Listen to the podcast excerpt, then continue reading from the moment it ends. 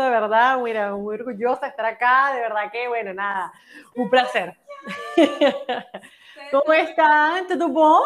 Muito bom? Tudo bem, a gente está aprendendo português. Aprendendo português, muito bom. Sim, Muito legal. muito legal. Muito legal, legal, legal. Eso es lo único que sé, ya está, ya no puedo hablar más en portugués. Hola, soy César, hombre, Hola, soy Sofía, mujer. y estás escuchando Hombre, Hombre Mujer. A un nuevo episodio de Hombre y Mujer. Recuerden que este es un podcast para conocer el mundo a través de la mirada de un hombre y la mirada de una mujer. En este hoy- caso, Ajá, dos hombres y dos mujeres. porque estamos haciendo un episodio especial de fin de temporada. Echan un gritico para que les escuchen. Muy bien, muy bien. Ahorita les vamos a decir quiénes son, es sorpresa. Primero, ¿cuál es el tema de hoy, César? Bueno, hoy vamos a aventarnos la, la intrépida tarea de hablar sobre un tema algo complejo y cotidiano y muy presente, que es sobre el feminismo. Y este tema lo propuso César contra todo pronóstico. Claro, ¿por qué? Porque creo que es, se vive diferente, se vive Sí, diferente si eres hombre o si eres mujer, ¿no? Ujú. Obviamente, y, y bueno, la intención del podcast siempre ha sido como más allá de criticar, más allá de decir quién está bien, quién está mal, sino ver esas dos caras, ¿no? Cómo lo llevan las mujeres y cómo lo llevamos los hombres, y esa va a ser, me estoy adelantando un poco, pero creo que esa va a ser más la, la postura que vamos a tomar eh, mi compañero y yo, que ahorita lo vamos a presentar Ujú. eh, más allá de, de criticar, va a ser un como decir, ¿no? Cómo, cómo se vive, cómo se percibe, cómo se siente como hombre. Eh, todo esto el feminismo. Y bueno, te cedo la palabra. Yo creo que voy a dejar que ellos se presente para, Dale. para no ser yo aquí la acaparadora de micrófonos. Em, Vero, ¿quieres empezar tú presentándote? Claro que sí, claro que sí. Bueno, nada, eh, mi nombre es Vero, eh, venezolana, lesbiana, feminista. eh, y Emigrante. Migrante, claro que sí, claro que sí, claro que sí. Migrante viviendo, viviendo en Buenos Aires, este, creo que para mí una de las, de las cunas del feminismo latinoamericano, entonces eso me La cuna del feminismo. Sí, la cuna del feminismo latinoamericano, creo que eso me influenció mucho, así que eso, nada, psicóloga, por ahí conozco a Sofi, y bueno, agradecidísima de estar acá en este podcast. Bienvenida, Vero. Gracias. bienvenida. Manu, ¿estás ahí? ¿Nos escuchas? Manu, creo que no te escuchamos bien. Manu, estábamos todo perfecto, hermano, ¿qué pasó? Cambió los audífonos. Invocando al espíritu. Manu, ¿estás ahí? Manu, manifiéstate. ¿Sabes que mis amigos, sabes que mi- los- mis compañeros de trabajo que... Ah, mira. Ya regresó. Ahí Se regresó. manifestó. Sí, No no los audífonos, ya los, ya los No, mandé. esos audífonos no funcionaron, pero pégate bien el teléfono a la boca. Claro, Te claro. escuchamos, Manu. Bueno, pues es Manuel, eh, Manuel Sáenz, soy de la ciudad de Monterrey, Nuevo León. Soy eh, recién egresado de la Facultad de Psicología. Me formé en la trayectoria de clínica de psicoanálisis y pues ya vieron que soy una persona como medio chafa, entonces no, no tengo mucha idea de qué hago aquí, pero agradezco mucho, agradezco mucho la invitación y agradezco mucho pues el espacio para hablar. Creo que siempre es importante poder escucharnos y como lo decía César hace un momento, y que creo que es la intención del podcast, eh, poder generar un espacio de escucha para todos, todas, todes, etcétera. Entonces, que es algo muy bueno.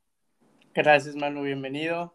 Bienvenido al podcast. Y Dos Nos- psicólogos, yo no sabía que Manu era psicólogo te había dicho. No, qué miedo, sí. qué pena. O sea, es- son tres psicólogos en el podcast y un programador. Ay, pobrecita. No, hombre. Espera, además, así como Argentina es la cuna del feminismo en Latinoamérica, Monterrey, es la cuna del machismo, en señor. Honra. Bien, Presentando bien. Por eso, Bueno, por eso no tengo idea qué hago aquí, la verdad. No sé, César, Mira, dinos tú, ¿por qué invitaste a este hombre? Porque hay que traer un balance, hay que saber, hay que tener un, mira, las ideas se crean a través de la dialéctica, Ajá, hay que ver posturas opuestas para llegar a una síntesis y Está bien. continuar nuestro está bien. conocimiento. Y yo sé que Manu tiene perspectivas que nos podrían ayudar a complementar como lo vivimos como hombres. ¿Por dónde empezamos? Bueno, me gustaría que empezáramos con una pregunta, que es ¿cuál fue nuestro primer acercamiento al feminismo? Y si eso ha evolucionado en el tiempo, ¿qué contraste hay entre ese primer, esa primera vez a lo mejor que escuchamos la palabra y no entender o, o verlo y asociarlo con algo negativo, eh, a la transformación que pudo haber sufrido al día de hoy el, concepto y la percepción que tenemos del feminismo, o a lo mejor desde el inicio siempre lo entendimos, no fue mi caso, pero no sé, Manu, ¿quieres empezar tú? Ok, gracias. Eh, estaba tratando de hacer memoria cuándo fue la primera vez que escuché de feminismo y creo que fue en un 8 de marzo del 2014 o 2015. Wow, esa sí es memoria no mamadas. ¿Qué pasó ese día? es que- ¿Perdiste la virginidad? no, No, no, no, pues era, era un 8M. Este, y entonces, Ah, Claro, un 8 de marzo, chicos, por favor. Por favor. Colgamos y volvemos a nuevo. Sí, tipo, empecemos de nuevo. Mi nombre es Verónica, yo estoy acá, gracias por invitarme.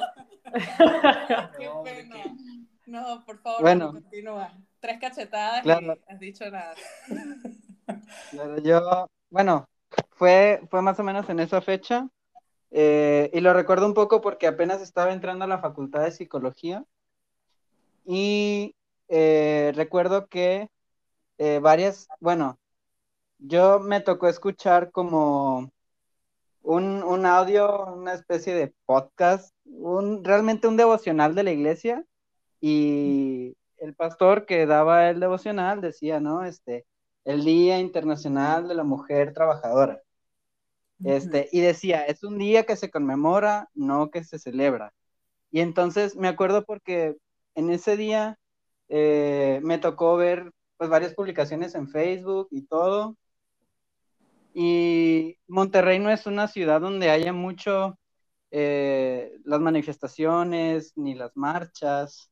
Este, realmente los movimientos sociales están como muy ah, apaciguados, muy amedrentados o vaya, sí, tratan de mantener las aguas tranquilas, ¿no? Este, entonces todavía no se daba tanto las marchas, aunque sí las había, pero me acuerdo que para mí eh, fue una especie de choque porque entre compañeras, unas decían como que no, es que ¿por qué no nos felicitan? No, es que ¿por qué no nos dicen que feliz Día de la Mujer? Y una de ellas dijo, no, o sea, porque no se felicita, se conmemora, bla, bla, bla, etcétera. Entonces, ese fue mi primer contacto. Eh, y a partir de ahí, eh, pues poco a poco, conociendo a mis compañeras y luego también eh, en redes sociales, iban como presentándose diferentes eh, posturas, propuestas, quejas, etcétera, de lo que es el feminismo o lo que ha venido siendo el feminismo. Y pues ese fue como mi primer contacto. Ahora, eh, creo que es algo que a mí en lo personal me parece muy intimidante. Eh, intimidante en el sentido de, de que realmente tal vez no sé cómo responder a todo eso que, que se demanda. Y no sé si tenga que responderlo de alguna manera, pero, pero sí lo veo con, es que no sé si decirlo como con mucho respeto, pero me parece como, Pues bast- bastante admirable todo lo que se ha logrado, al menos aquí en Monterrey, que es una ciudad bastante, pues sí, ¿no? La cuna del machismo y donde los movimientos sociales son aplastados. Este, y sin embargo ha tomado fuerza poco a poco. Y, y digo también intimidante porque si en algún momento pensé que tendría que adoptar una postura feminista, ahora me doy cuenta que es más bien, eh, creo que se trata más bien de una reacción hacia eh, lo que está sucediendo, pero no dentro del feminismo, sino por fuera, en mi propio círculo o en otros círculos. Este, pero, pero sí, no, no desde dentro. No, no es ese como Ujú. lugar. ¿Cu- ¿A a qué le me surgió una duda? ¿A qué le llamarías tú desde adentro y desde afuera? ¿Cuál es esa diferencia para ti?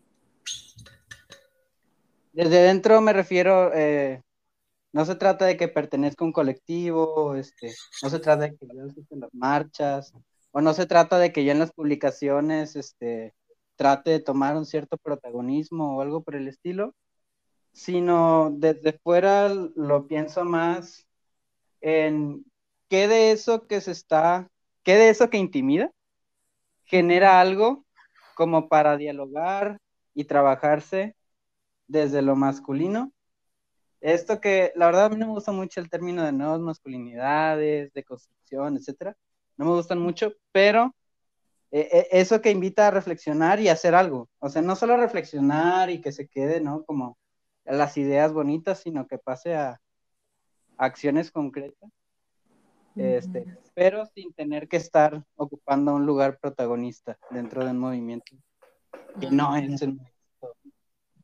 Pues sí, para nosotros, ¿no? Ok. Interesante. Vero, Gracias. Manu. Bueno, yo tuve mi primera experiencia con el feminismo, no tengo la fecha concreta ni exacta como, como el compañero, que no me acuerdo del nombre, pero bueno, después me voy a ir recordando. Y eh, era muy similar a, a- a que creo que a los que muchos tienen cuando, cuando empiezan a escuchar el feminismo, ¿no? Como, ay, no, el feminismo es, igual que el machismo, como mucho eso, cuando yo vivía en Venezuela estaba muy chica. Y después me fui dando cuenta que tenía muchas ideas relacionadas a, a- que, que, digamos, que me representaban desde el feminismo, ¿no? Pero yo estaba muy negada a eso y fue justamente cuando llegué acá a, a, a la Argentina que empecé a descubrir realmente lo que era el feminismo, empecé a entender tantas tantas de las cosas que me identificaban, las formas en las que me sentía cómoda, de muchas cosas que pensaba que no, que no eran, que no tenían que ser así en Venezuela, como por ejemplo, no sé, el, el ser lesbiana, el, el ser de, de, de tez oscura, de venir como de... Eran muchas cosas las que a mí me... El, el estar a favor del aborto, el estar a favor de muchísimas cosas que yo decía, bueno, nada, eso es porque, no sé, qué sé yo, porque me, me lo, lo, vi en una película y me gustó o algo así, pero cuando llegué acá fue como, ah, todo tiene un sentido, todo tiene una razón de ser y particularmente a mí me, me interpeló muchísimo porque me sentí una persona, una, una, una, sujeta de derecho y eso creo que es algo que, que definitivamente eh, es transformador, o sea, sea como sea, porque en Venezuela por, las, por lo general siempre te dicen que las cosas te las tienes que buscar, ¿no? Muy desde un lugar meritocrático. Mm. Y el feminismo me da como, como ese lugar de, de, de, de, buscar y reivindicar la justicia social, que es algo que a mí me, me, me, interpela mucho. Entonces, a mí el feminismo prácticamente me ha cambiado de raíz. Entonces, este, y creo que cuando escucho personas decir, eh, no, el feminismo es igual que el machismo, la, la, la, como que nunca olvido las raíces en las, por las, o, o, los lugares por los que yo inicié también. Yo también dije eso y mira dónde estoy hoy, ¿no? Entonces, mm. este, yo me creo un poco como la, la evangelizadora de la, del feminismo de mis amigos y mis compañeros y mis, mis núcleos cercanos porque eh, siempre ando hablando de eso y me les meto, pero poquito a poco, ¿no? Cosa que yo creo que también ha sido... Eh, ah, he podido lograr que empecemos a charlar sobre esto en distintas reuniones, grupos de WhatsApp, etcétera, hasta con mi misma familia, ¿no? Así que eso es mi relación con el feminismo, o como fue al principio. Gracias, Vero. Yo, me toca. Sí, okay. toca. bueno, yo no tengo eh, una memoria tan, tan buena como la de Manu. Eh, solo sé que empecé a escuchar sobre el feminismo cuando estaba en la facultad, que son esos círculos donde más impacto han tenido, yo creo, entre los universitarios o donde más oportunidad de hablar sobre ese tema se ha dado. Y, bueno, yo, yo conocí por, por amigas, ¿no? Por, por amigas que, que me hablaban un poco sobre esto y también por amigos, pero por amigos conocía como el lado eh, burlón o simplista, ¿no? del movimiento, o sea, amigos, por, tenía, tenía las, las, dos partes, ¿no? Tenía buenas amigas que, que, me trataban como de explicar qué es, gracias a ellas entendía que existía un movimiento feminista y también tenía amigos que, que me decían, que, se reían del movimiento, ¿no? Y, y, de los malos argumentos que tienen y lo poco racional que es y bla, bla, bla, bla, bla, bla. Entonces, para mí eso fue como mi primer roce con el feminismo. Eh, ¿Cómo ha evolucionado hasta ahora? Bueno, eh, yo creo que ha cambiado mi concepto conforme yo también he cambiado. he crecido y he tratado de cuestionarme muchas de las cosas que, que, hago en mi vida y que hago como individuo en la sociedad. Entonces, el feminismo tiene que ser una de ellas. Y bueno, tengo una novia feminista que, que también ha influenciado en, en, en, que me interese sobre este tema y, y no diga burradas simplemente, ¿no? O no lo tome de forma tan simplista o superficial. Y, y bueno, ahora me sigo considerando como una persona que está aprendiendo sobre el feminismo. No, no sé, más bien no me considero feminista porque ni siquiera tengo un concepto bien fundamentado. Entonces no puedo decir que soy feminista, pero me considero un, un hombre que está aprendiendo sobre el feminismo. Cool. Sofía.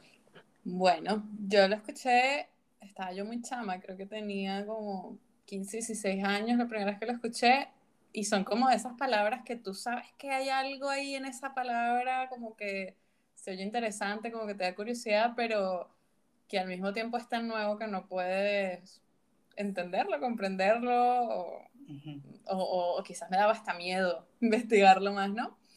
Y mm, ya de grande, creo que incluso cuando ya estaba viviendo en Mérida, que eso habrá sido hace dos años y medio más o menos, eh, bueno, obviamente Vero también en su evangelización ya como lo del tema y todo, pero no terminaba yo de, yo lo veía como un paquete muy grande que tenías que comprar todo junto o no compres nada, ¿no? Entonces yo sentía que para yo llamarme feminista, primero eso me iba a posicionar como en un lugar muy extremo y luego como que eso ya venía con estar de acuerdo con todo lo que está dentro de cada movimiento del feminismo, ¿no? Y ya después que fui entendiendo que hay tipos, que fui entendiendo que también el feminismo no te quita tu humanidad de que, oye, puedo estar de acuerdo con esto, pero con esto no, o esto lo veo de otra manera. Entonces como que fui tomando las cosas que inherentemente para mí me hacían sentido. recuerdo que fue por un video que vi de, de Jessica Fernández, que justo es una feminista de, de Monterrey, que decía como que si te gusta la idea de que tú puedas votar, si te gusta la idea de que tú puedas estudiar en una universidad, si te gusta la idea de que tú puedas usar pantalón, todo eso se lo debes al feminismo, ¿no? Y dije, ¿qué bolas? ¿Cómo yo no voy a decir que soy feminista si obviamente todo esto no está dado por sentado, no se tuvo siempre, ¿no? Y así se puede seguir avanzando en la historia, ¿no? Hacia otros pasos en los cuales las mujeres del futuro nos digan si sientes o te gusta el hecho de tener derecho a esto, esto y esto, fue gracias a los feministas del pasado que, que lucharon por eso. Entonces, ahí fue donde dije, sí, a partir de hoy digo que, obviamente estoy de acuerdo con eso, soy feminista, ¿no?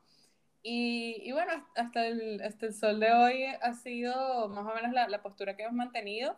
Sigo debatiendo muchos temas entre el feminismo, cada vez creo que salen más, incluso como terapeuta es es como siempre un campo de investigación que está allí inherente, es ver si esto es una situación individual o si es un tema social, si esto es parte de esta cultura patriarcal que ha, que ha afectado o nos ha hecho pensar así y por ende mujeres u hombres se han sentido incómodos porque no encajan allí. Entonces, para mí es algo que sigue en, en construcción. Creo que siempre lo va a estar, pero ya desde una aceptación de, de que el feminismo no es malo, de que es positivo, de que me gusta ser parte de él como Sofía y no como quizás cualquier otra feminista que cada una tendrá su postura particular. Me gustaría que fuera más algo dinámico, que no fuera así como nosotros como hosts hacemos preguntas y ustedes respondan, sino como que cada quien en general, o sea, nosotros o ustedes, si tienen una, una duda que la, que la ponga, la saque al aire. Y, si está dirigida hacia los hombres o hacia las mujeres, pues también se puede hacer.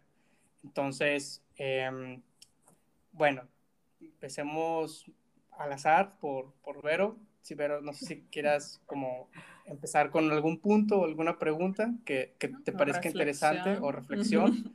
Eh, y de ahí pues partimos con Manuel, con Sofía y el último yo. Vale, buenísimo. No, sí, como que hubo algo que yo, de hecho me hice, me, me escribí una pregunta que, que, dijo Manu cuando dijo como, bueno, ¿cómo, cómo responde Manu a esas demandas, no? Esa, eso que está generando el feminismo de, bueno, le abro la puerta o no, eh, le, le, invito a la, cena o no, eh, no debe ser una confusión o sea, increíble, tipo, le agarro la mano o no, eh, ay, estoy siendo muy machirulo o no, debe ser un estrés importante, ¿no? el, el, tener que dinamizar con todo esto nuevo, porque estamos cambiando el paradigma profundamente, ¿no? Y, y me gustó mucho cuando dice, digamos, no, no, no tengo por qué estar como dentro como algo dentro, dijo, algo de estar dentro del movimiento. Y que a, mí particular, y justamente es como una, vuelvo con las demandas, ¿no? Como, bueno, a, mí me encantaría que los hombres empiecen a, a, empezar a establecer cuáles son sus masculinidades y su relación con ella y todo esto, que sé que, por ejemplo, César lo, lo están haciendo, tienen espacios de masculinidades donde charlan un poco sobre eso, ¿no? Y su propia construcción sobre eso. Y nada, a mí me interesa mucho eso porque yo estoy en mi, en mi propio círculo de, feminismo, ¿no? Eh, entonces, como cuando suceden estas cosas de las masculinidades y cómo se están empezando a replantear ustedes sus movimientos, sus propias interacciones, sus propias dinámicas a partir del feminismo, es algo que a, mí me, como que me llama mucho la atención.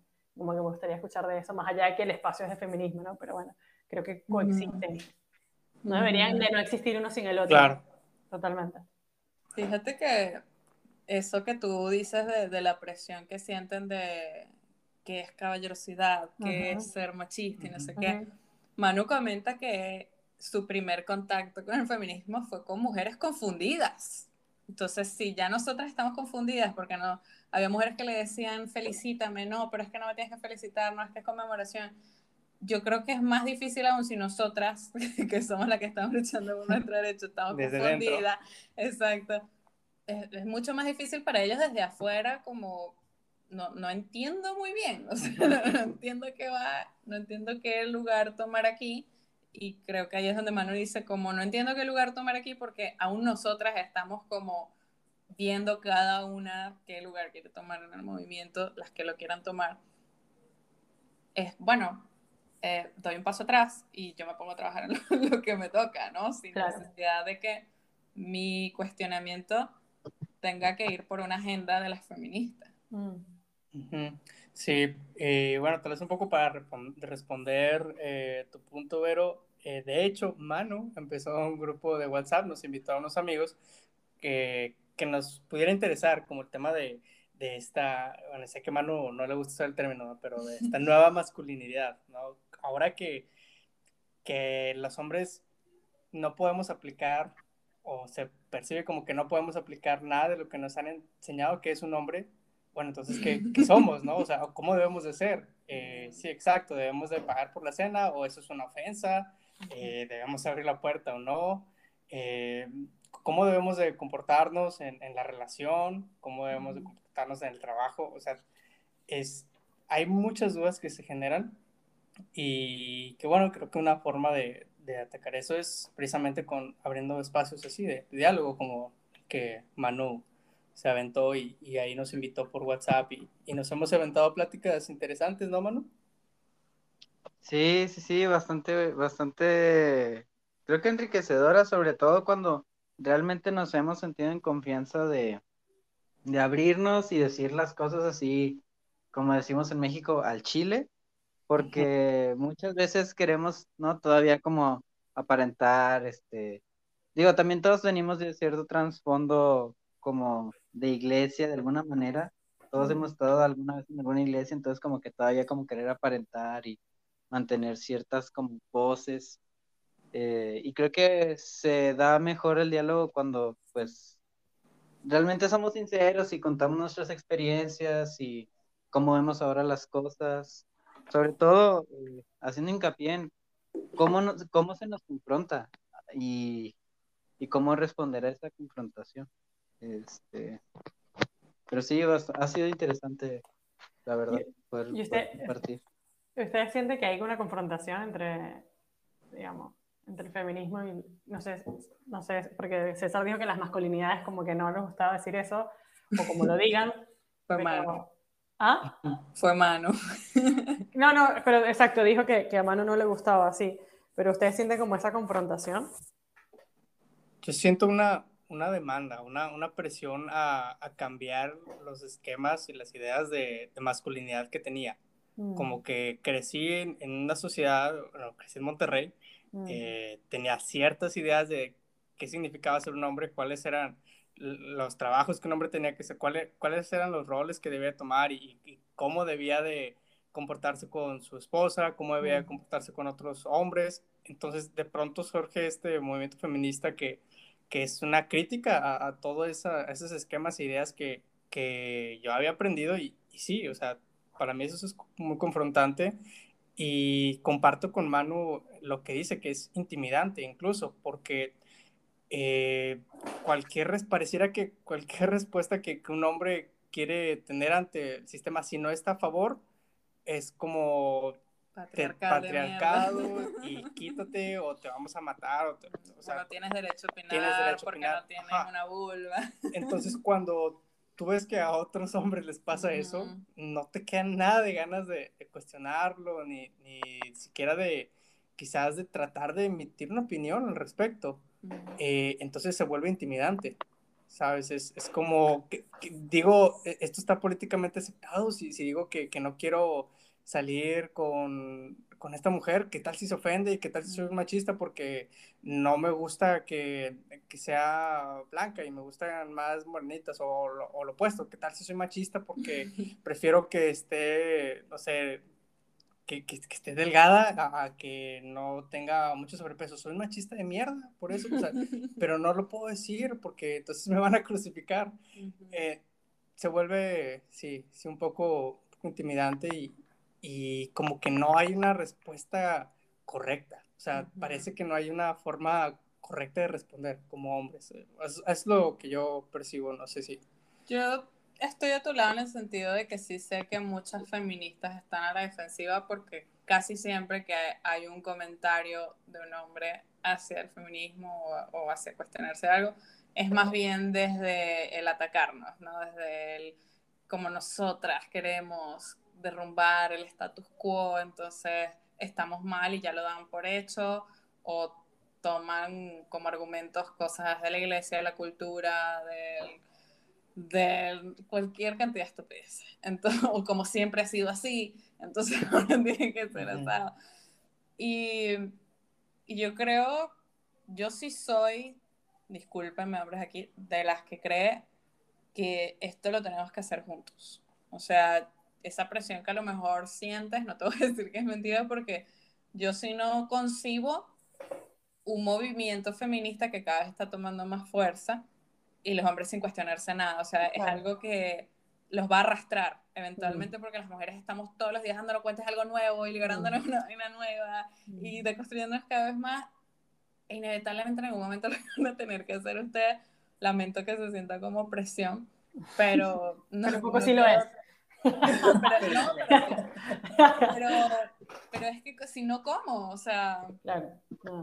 y es como un efecto dominó, o sea, va- iba a suceder.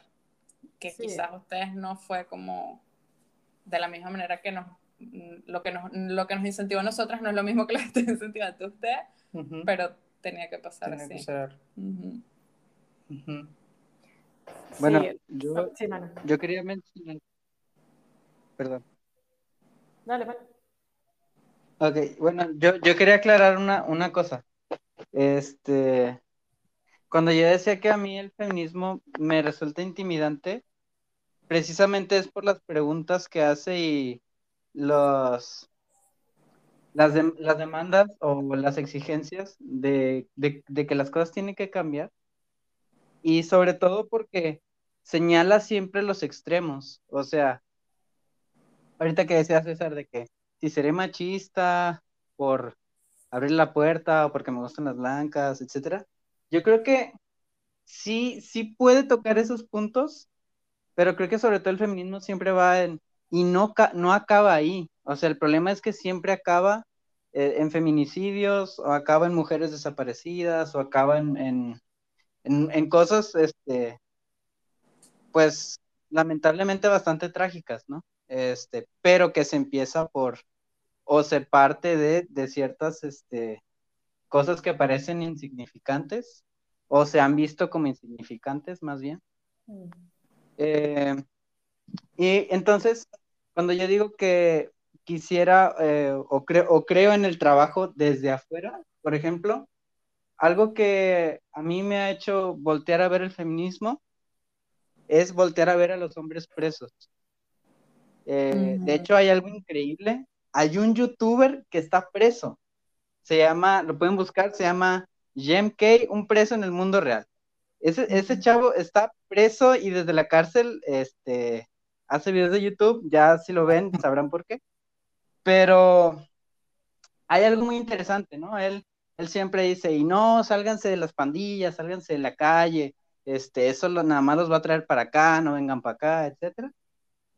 Y él dice, o, por ejemplo, él dice que cuando él salga, él lo que quiere es comer su platillo favorito y coger. Eso es lo que más desea saliendo de la cárcel. Y cuando le pregunta a los otros presos, ¿qué es lo que más extrañas de allá afuera? La respuesta suele ser las mujeres. Entonces, ¿por qué me hace voltear a ver eso el feminismo? Porque precisamente, o sea, ese es el punto como, digamos, del punto de la agresión es la muerte y, y en el otro extremo está, y el castigo que hay, pues es evidentemente la cárcel. ¿Y qué pasa ahí adentro?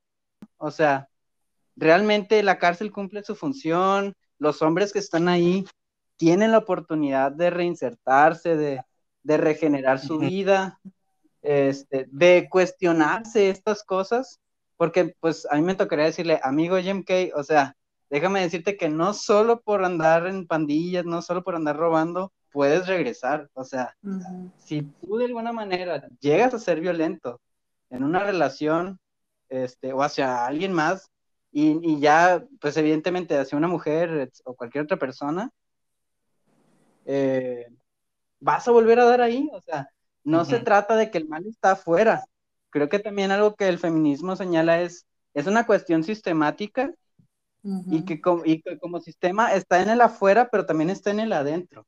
Mm. Y por eso es importante el cuestionamiento y el replanteamiento de muchas cosas. Entonces, quería aclarar como ese punto de a qué me refería con la intimidación y con el trabajar desde afuera. Sí, de hecho, ahí resueno mucho con lo que dices, Manu, porque a mí eso, como que yo no voy a dejar de luchar por el, o sea, en, el feminismo hasta que no muramos por ser mujeres, ¿me entiendes? No sé si dice muramos, ¿dice muramos? Creo que moramos. Moramos, moramos. Bueno, después nos dejan por ahí en, un comentario de, YouTube, mentira, la que tipo se crea youtuber, Pero no, em, hasta que no muramos por ser mujeres, ¿no? hasta que no nos violen por ser mujeres, hasta que no haya como una cosificación sistemática eh, en cada momento y a cada instante. O sea, creo que el ser mujer, em, nada, tiene, tiene unas particularidades que creo que el ser mujer y el ser trans y el ser, y acá traigo como otras, otras voces, ¿no? También que quizás no me corresponden, pero también las traigo. Em, todo aquello que hoy se conciba como, como desde, desde una feminidad o, de, o de algo no heteronormativo, Em, sufre profundamente las violaciones del, del, patriarcado, del heteropatriarcado, ¿no? Entonces, como lo que dice Manu, que es, es, sistemático y es sistémico y, el patriarcado está, o sea, de hecho, el feminismo está fundado dentro del patriarcado, o sea, ¿cómo sería un feminismo sin estar dentro del patriarcado? Una locura, no sé cómo sería, pero... Eh, em, tiene que ver con eso, o sea, que a veces dicen, no, bueno, pero ustedes quieren trabajar y ya están trabajando, ustedes quieren votar y están votando, ¿qué más? ¿Por qué más van a luchar? Y bueno, estoy luchando porque una nena de 8 años no parezca desnuda eh, en un carro, que esto creo que pasó en México, eh, en un carro eh, con un diputado, ¿me entiendes? Como eso, eso justamente no, eso es una de las cosas que quiero que, que, se acaben inmediatamente, es mi exigencia más grande, como eh, que mujeres no mueran porque están encerradas por un COVID, por una pandemia, porque el agresor es su pareja, ¿me entiendes? Y, y, creen que tienen posesión absoluta de, de, las personas y sobre todo de las mujeres que, con las que conviven. Entonces, son miles de cosas. Aquí puedo quedarme horas hablando de las miles de injusticias que, que suceden y que, y que suceden por ser mujer, por el estatus socioeconómico en el que estás, por la identidad en la que te, que te, que te conforma. Entonces, este, yo creo que el feminismo, para mí particularmente, ya no solamente habla de, digamos, de las libertades y los derechos vulnerados de las mujeres. Yo creo que hoy como feminismo y el feminismo que a mí más me representa, estamos abriendo profundamente las, las fronteras para decir, o sea, hay muchas identidades hoy que están siendo vulneradas por el patriarcado y por el capitalismo, y eso tenemos que abolirlo de alguna manera. Y es por eso la exigencia creo que, que, que otros que estén por fuera de este movimiento también se sumen desde, desde su lugar y desde donde puedan. Pues. Yo siento que también tomando el hilo de lo que vienen hablando que empezó con Manu, el, el discurso se ha podido escuchar extremista, que creo que no, creo que hablar de las cosas que, acaba de decir Vero es importante, o sea, se tiene que hacer, pero ese análisis de lo macro ha ido a lo micro, ¿sabes? Entonces, bueno, ¿qué, ¿qué, pasó para que pasara esto, esto y esto y llegáramos a un país donde se normalizan las violaciones, donde se normalizan los femicidios, etcétera, ¿no? Y siento que en ese camino, primero había gente, y me incluyo, habíamos personas muy confundidas en si verdaderamente esa persona había sido asesinada por el hecho de ser mujer o no. Entonces empezar a comprender por qué es un femicidio y no es un homicidio. Y, y, ahí te empiezas a dar cuenta que hay muchas cosas sociales y que cuando empiezas a escarbar un poco más, sí, sí el cambio puede empezar por cambiar la publicidad, por ejemplo, por ver qué tipo de humor estamos promoviendo, por la educación sexual, o sea, viene por por cosas que pueden parecer pequeñas o insignificantes, pero que cuando las dejas crecer desenfrenadamente terminan en eso, ¿no? Y quizás por eso Manu siente como que no acabamos allí.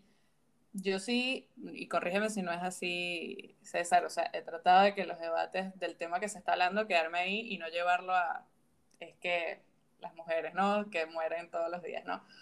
Pero al final allí es a donde estamos apuntando, a solucionar ese tipo de problemas que parten de situaciones que pueden parecer chiquitas, pero al final se traducen en, en algo grande. Y mi, mi comentario de, de, que los hombres tienen que estar incluidos era porque dentro de mi crisis inicial de, de no sé si declararme feminista, era porque yo sentía que inherentemente era estar en contra de los hombres.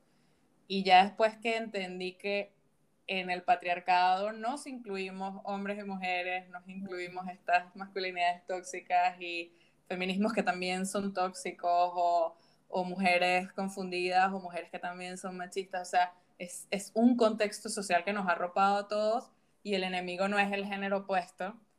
Yo creo que el enemigo pudiera ser e, esta cápsula social que pensamos que era como un status quo, pensamos que era así lo que tenía que ser, lo normal, y ahora nos estamos dando cuenta, creo que todos, hombres y mujeres, que no tiene por qué ser así, no es la mejor manera en la que se tiene que hacer, y pueden haber nuevos órdenes establecidos por nosotros mismos que sean equitativos, que creo que al final lo, lo que se busca. Y ahí me sumo rapidito, y no digo, equitativos, pluralistas, que también sean hombres, mujeres y disidencias, que también sean diversidades, o sea, que sea todo lo que, lo que pueda entrar en ese, en ese mundo, ¿no? Porque también eh, hablar hoy de un 50 y 50, eh, que muchas veces lo hablaba y estaba un grupo feministas, eh, no, bueno, porque el otro 50 también tiene que ser parte, y ella me decía, ¿qué otro 50? Y cuando me una persona trans, era una persona trans y me decía, o sea, yo no soy parte, yo no, yo no existo porque yo no soy parte del otro 50. Y fue como una sentada, pero de frente, porque dije, claro, eh, eh, el feminismo también, y estos movimientos, y, y el replantearse las masculinidades y replantearse las feminidades, también trae es que existen otras realidades, están empezando a surgir otras, digamos, otras identidades que, que justamente el patriarcado también, eh, bueno, vulnera y vulnera de, de, de, de maneras impensables. Entonces, eh, también quería decir eso, solamente. A mí me surge una, una, duda, ahora que los escucho platicar. A ustedes como feministas, eh, para ustedes, ¿cómo se ve la sociedad donde el feminismo tuvo éxito? O sea, si en, el próximo año, así bien, bien random, el, el, feminismo ya se instauró, tuvo éxito, toda la lucha y todo, ¿cómo se ve esa sociedad? Para mí es una sociedad donde la causa de algo no sea el género, donde la causa de que me paguen menos, donde la causa que no me dieran el trabajo, donde la causa de que me hayan matado, donde la causa que me hayan peleado no sea el género. Por tu género. Exacto, con el que nací. Si me dices, no, mira, es que esto es independiente del género, ok, para mí eso es una sociedad equitativa y feminista. Um, yo creo que en una, en una, sociedad donde los, digamos, donde las libertades ganen, creo que es un poco eso, ¿no? El, el, al final el feminismo lucha por porque haya una libertad social, una libertad inclusiva, que genere oportunidades y que no discrimine de alguna manera. Eh, y yo creo que que, que, a partir de la experiencia personal eh, se genere materia política y a partir de él eh, poder yo, lograr la libertad, yo creo que eso es algo, eh, digamos, es algo que, que, a mí me volaría la cabeza. Eh, tiene que ver con eso, con las libertades. Este, así que eso. Mm, interesante. Algo que mucha gente no, no sé si no sabe o no lo entiende así es que el feminismo es como una subrama de los derechos humanos. Entonces, claro. para mí es como una pregunta de cómo se ve un mundo para ti con derechos humanos completamente uh -huh. eh, al tope. O sea, quizás no lo hemos conocido, es difícil de imaginar, pero podemos por sentido común saber hacia dónde nos estamos dirigiendo en ese ideal, ¿no?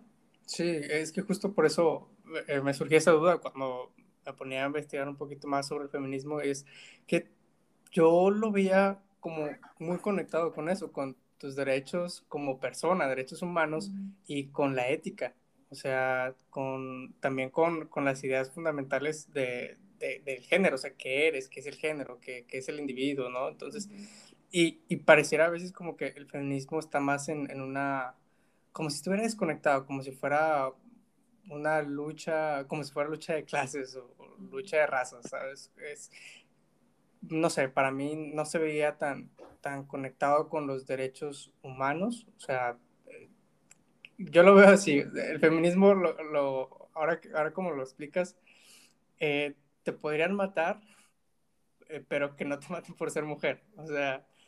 Yo, esa es mi, esa es mi opinión de, de equidad, pero creo que la de Vero se oye más bonita. Obviamente, en lucha por derechos humanos, queremos todos estar en, porque también, claro, entra el tema de capitalismo y todo el rollo, entonces no nos vamos a meter en esas aguas. Claro. De... Sí, y creo que tal vez en esa diversidad o en, en esas aguas es donde se genera confusión e ignorancia sobre el feminismo. Como que no será, me pregunto yo, que al tratar de abarcar muchas cosas quizás se pierda el enfoque primordial o algo así. O sea, que, que por ejemplo, para mí ha sido confuso precisamente entender bien el, el, movimiento porque, como tú dices, o sea, abarca cosas de género, abarca cosas del patriarcado, derechos humanos, o sea, son varias cosas que, que bueno, te lleva tiempo, ¿no? Comprenderlo mejor. Sí, pero... yo creo que, perdón, ahí Sofi, sí, como no, que, no, yo, no, yo no creo que sea, o sea, como que no es que es reducido, ¿no? Como que, bueno, eh, a ver, algo que decía, como que para mí no es posible rechazar una forma de violencia sin rechazar los demás, eh, como eso. Y obviamente el feminismo es histórico y tiene una estilosidad gigante en el que un principio obviamente era, bueno, luchar por las mujeres, entendiendo que las mujeres eran una, o sea, eran estas mujeres en particulares, ¿no? Pero yo creo que vivimos en una sociedad profundamente contradictoria, profundamente compleja, o sea, en todos los sentidos, y, y querer reducir el feminismo a algo específicamente sobre mujeres es, creo que, quitarle todas las virtudes posibles, porque para mí el feminismo articula el género, la clase, la raza, la etnia, la edad, em, en todos los sentidos, lo más subjetivo que te puedas imaginar. Em, y creo que el feminismo ha llegado a un punto en el que se da cuenta de que hay miles de cosas que están entrelazadas y que, y que si no, o sea, porque el feminismo es un cambio paradigmático profundo, profundamente. O sea, estamos buscando prácticamente transformar la sociedad. Entonces, si nos enfocamos en algo completamente simplista, es, es, es eso, es lograr cosas tan básicas como que haya más CEO en las empresas y eso no va a cambiar las cosas. Entonces, por eso creo que es tan complejo y es tan difícil profundamente y por eso hay tantas, por eso no hay un feminismo, hay, son los feminismos, porque hay miles de feminismos y, profundamente cuestionables unos con otros, pero eh, por eso nosotros se, abarca desde la economía hasta los sistemas económicos, hasta eh, las instituciones familiares, porque todo está completamente relacionado y relacionado totalmente. Yo creo que no solo es difícil, pero yo creo que es imposible. O sea, es como decir, sabes que el psicoanálisis es muy complicado, vamos a quitarle partes y vamos a hacerlo sencillo para que todos lo entendamos mejor. No, efectivamente es complejo, efectivamente es difícil. Ay, me hice reír a mi chica. y, y sí, eh, era lo que decía hace un rato, ¿no? Te metes a estudiar un tema y de repente saltas a otro y dices, no, es que esto está relacionado, o sea, el feminismo con el patriarcado, el patriarcado con el capitalismo, entonces si yo lucho por estos derechos me va a llevar a luchar por los otros, entonces, eh, o sea, es una cosa que va detrás de la otra y es compleja, por eso yo creo que ninguna feminista se podrá jactar de decir, ya, yo me las sé todas sobre el feminismo porque es muy, muy amplio, pero cada quien que elija su, su lucha, ¿no? O sea si es la de los derechos de las lesbianas dentro del feminismo, bueno, será eso. Si es el interseccional, bueno, será eso. Si es el racial, bueno, será eso, porque muchas veces es la lucha con la que la mujer o el hombre se identifica y dice, bueno, este es mi aporte a esta sociedad que estamos buscando. Y también varían dependiendo de la, del país, ¿no? Por ejemplo, me imagino que lo que busca el movimiento feminista en Argentina no es igual a lo que busca el movimiento feminista en México, por poner un ejemplo. Quizás en uno buscan más la, la legalización del aborto y en el otro que no las maten. Claro. Entonces creo que sí, es, no solamente es diverso en categorías y, y, en, sin conceptos, sino que también en regiones. La, prioridad puede ser. Yo creo que la agenda es la misma, pero se le da prioridad dependiendo de las problemáticas específicas del país. Sí, totalmente. De hecho, acá les voy a leer algo que, que, me gustó, que es que el feminismo no puede ser algo que no nos cuestionemos. No puede ser una imposición, no puede vivirse con instrucciones ni actitudes supuestamente merecedoras del título. El feminismo no puede ser intocable ni sagrado. Em, de hecho, yo estoy haciendo un curso ahorita de, digamos, como el debate y los desafíos del feminismo del siglo XXI. Y es justamente eso, como nos estamos encontrando con un feminismo completamente heterogéneo. O sea, como que eh, cada uno apunta a lo que su necesidad va, ¿no? Eh, por ejemplo, están las TERF. ¿Saben lo que es el feminismo TERF? Que son eh, personas, son mujeres que dicen que las trans, las mujeres trans no pueden ser parte del movimiento, ni lo queer tampoco puede ser parte del movimiento. Eh, ¿Por qué? Porque cuando esas personas nacieron como hombres, entonces por lo tanto vivieron el privilegio de ser hombres. No pueden estar dentro de, las... De o sea, hay, hay, feministas que creen que las mujeres tenemos que dejar de tener sexo con los hombres para castigarlos. O sea, hay cualquier cantidad de feministas. Claro, o sea, es como, ah, bueno, hermana, cualquiera, ¿me entiendes? Y bueno, si tienes una colectividad que te acompaña, está, bueno, qué sé yo, pero es eso, o sea, como que el, para mí el feminismo es un movimiento constante, como también los, fueron los derechos humanos en, en, miles de cosas, es un movimiento constante. Eh, y creo que está buenísimo poder tener espacios como estos para una y otra vez volver a, replanteárselos y preguntárselos y, cuestionárselos. Entonces, nada, eso. Bueno, tenemos que ir cerrando, pero Manu se nos quedó callado un rato, así Manu, sigues con nosotros. Danos algo, algo para cerrar, por favor. Sigo aquí. Eh, pues me quedaba pensando en esto que, que decía Vero, ¿no? Creo que, que si algo muestra el feminismo eh, para quienes están dentro y también fuera, es que ponerse el título, ¿no? La medalla de feminista o primer lugar, ¿no? Este, o, o ya, ya me gradué o algo así, es, es precisamente tomar una actitud que viene del patriarcado, ¿no? Este, donde todo es absoluto, todo es completo, no hay, no hay lugar a duda de lo que son las cosas. Y creo que algo fundamental del feminismo es, no, siempre, siempre se abre el espacio a la duda, siempre se abre el espacio al cuestionamiento. Y, y también como lo decía Vero, ¿no? Este, porque, porque precisamente se necesita o, o se plantea la posibilidad de una regeneración de las cosas, de las relaciones, de, de, las, de los derechos humanos, eh, de la forma en que hacemos vida, etcétera. Este, y, ba- y bastante revolucionario en muchos sentidos. Este, por ejemplo, algo que a mí me, voy a tratar de ser breve, algo que a mí me impacta mucho es cómo parte del eh, movimiento feminista aquí en Monterrey son feministas que se transportan en bici. Eh, y eso, la verdad, es, es algo, es una manera de desafiar el capitalismo de una Claro. manera muy, muy, muy interesante, porque, o sea, hay carros por doquier, sabemos que la cuestión de las energías implica beneficiar a unos y desfavorecer a otros. Este, o sea, realmente tener un carro es un privilegio. Eh, a veces se dice que es una necesidad, pero sí creo que es un privilegio. Y el utilizar la bici, algo tan simple, entre comillas, como utilizar una bicicleta, ¿no? Este, es desafiar el sistema, es desafiar el sistema capitalista, es este, pedir ciertos derechos, ¿no? Este, sobre todo Monterrey, que es una ciudad donde es, es un riesgo salir todos los días a la calle en bicicleta. Eh, y, pero todo a raíz de esta duda, ¿no? Todo a raíz de, Mm. de permitir pensar y replantear las cosas, desafiando esta idea patriarcal de no, todo está dado, todo tiene que ser de cierta manera, solo hay que nacer, crecer, reproducirse y morir, ¿no? Este, Y pero coger. qué pasa en Sí. y, sí, también. Como una vez me dijo un Este- amigo que casi me desmayo, que me dijo, en esta vida hay que bañarse y trabajar, y casi me desmayo. no.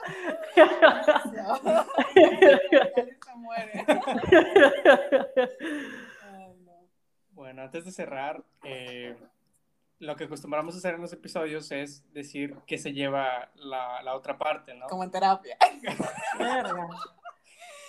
No sé de dónde habrá... Una palabra de cierre. Pero bueno, Sí, sí, que se llevan, muchachos. sí. eh, Vero, ¿quisieras empezar tú?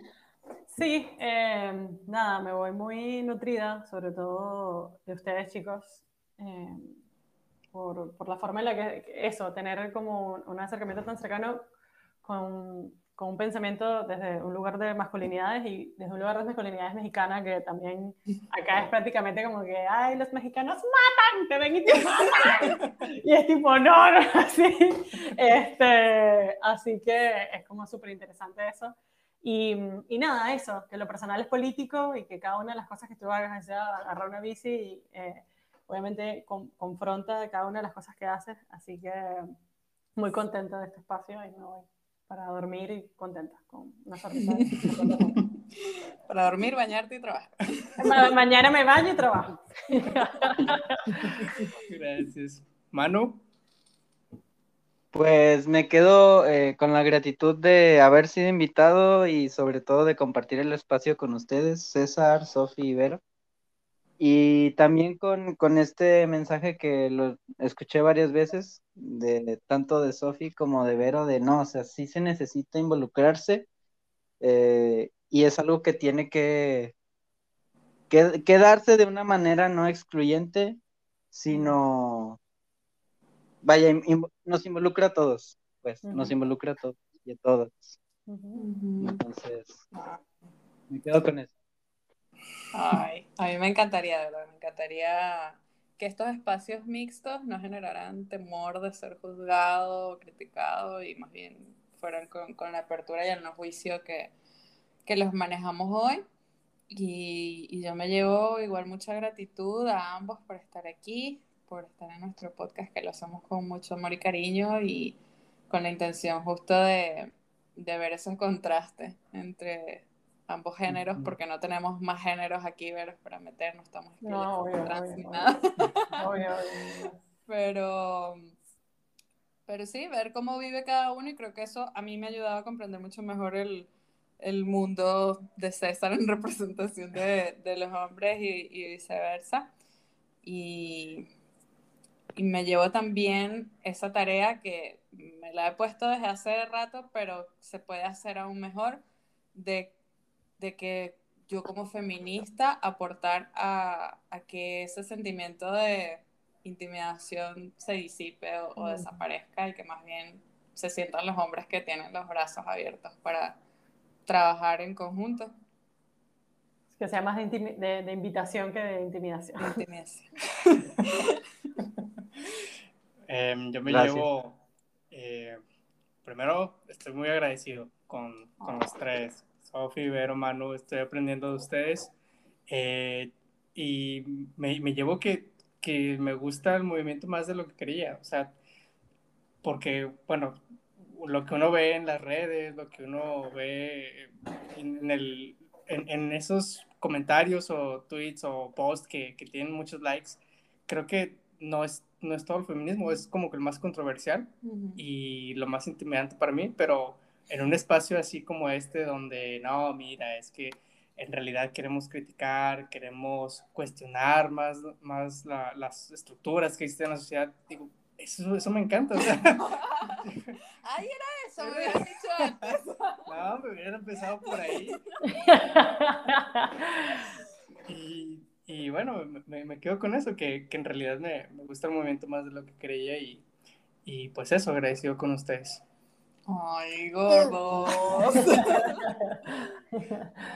bueno, gente, un abrazo. Gracias. ¿Ibas a decir algo, Vero? No, que un abrazo. Un abrazo y Que Latinoamérica será feminista o no será. ¡Carajo! Bueno, Muchas gracias, chicos. Muchas gracias por, por asistir al podcast, al episodio. Y, y, y, pues bueno, ojalá quizás en otro momento podamos hacer otro crossover. edición. Sí, sí. Pudiésemos hacer uno, pero de masculinidad, me encantaría. Ah, Ay, ¡Ay, se picó! Se picó, se picó y no cebolla, papá. Dale pues. Bueno, nosotros tenemos una frase de cierre que va muy ad hoc al, al tema de hoy, que es, recuerden siempre que la intención es mirar para comprender y no mirar para juzgar.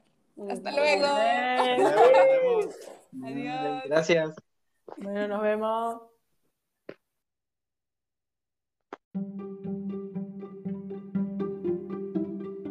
En este podcast tienes la posibilidad de respondernos con una nota de voz. Puedes dejarnos tus dudas, recomendarnos otros temas o decirnos cómo te identificaste con lo que hablamos hoy.